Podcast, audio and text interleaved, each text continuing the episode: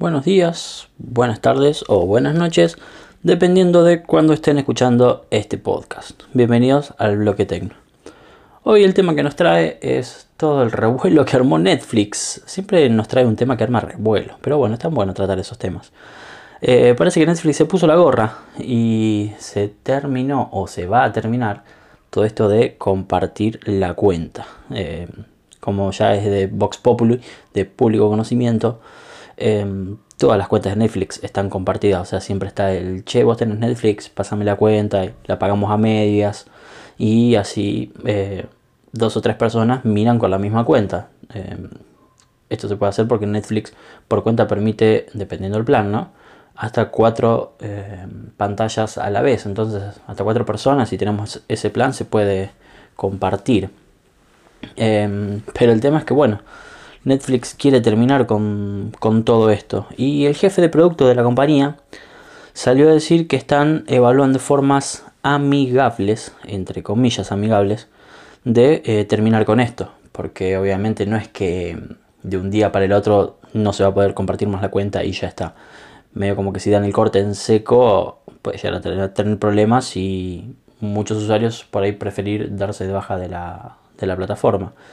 Pero bueno, por lo menos sabemos que lo están teniendo en cuenta, o sea que a mediano plazo, corto plazo quizás, esto se termine.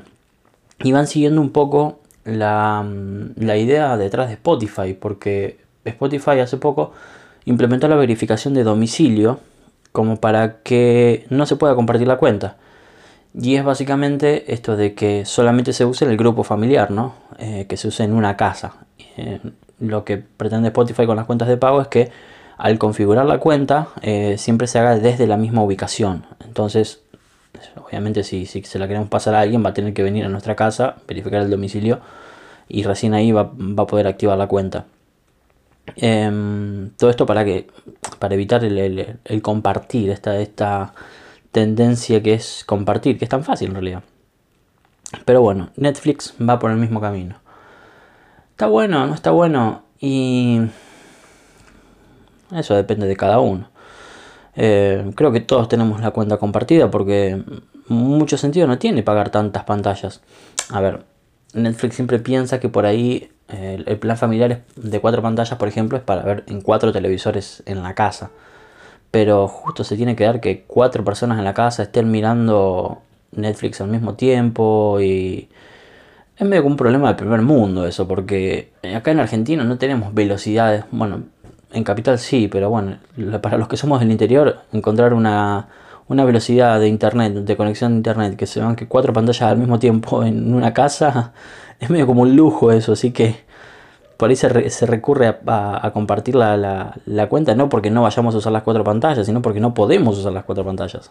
Em, y bueno, obviamente por una, cuestión de costo, no era lo mismo pagar los 360 pesos, 360, 390 creo que está ahora, eh, entre, no sé, dos personas, tres personas o cuatro personas que pagarlo de uno solo, ¿no? Así que bueno, em, veremos para dónde va esto, pero mm, por lo pronto no sé, a mí no, no sé si me parece bueno. Por otro lado, hay una práctica que, que pasa en esto de, compartir las cuentas, de que por ejemplo yo lo comparto con un amigo y le pasa obviamente mi contraseña, ¿no? Porque es la forma de compartirlo, le tengo que pasar el usuario y la contraseña para que se pueda conectar. Y ese amigo decide prestárselo a otra persona y medio como que termina escapando de nuestros límites a quién tiene nuestro usuario y quién tiene nuestra contraseña. Por ahí en ese sentido deberíamos ser un poco más cuidadosos y bueno, esto viene a prevenir eso.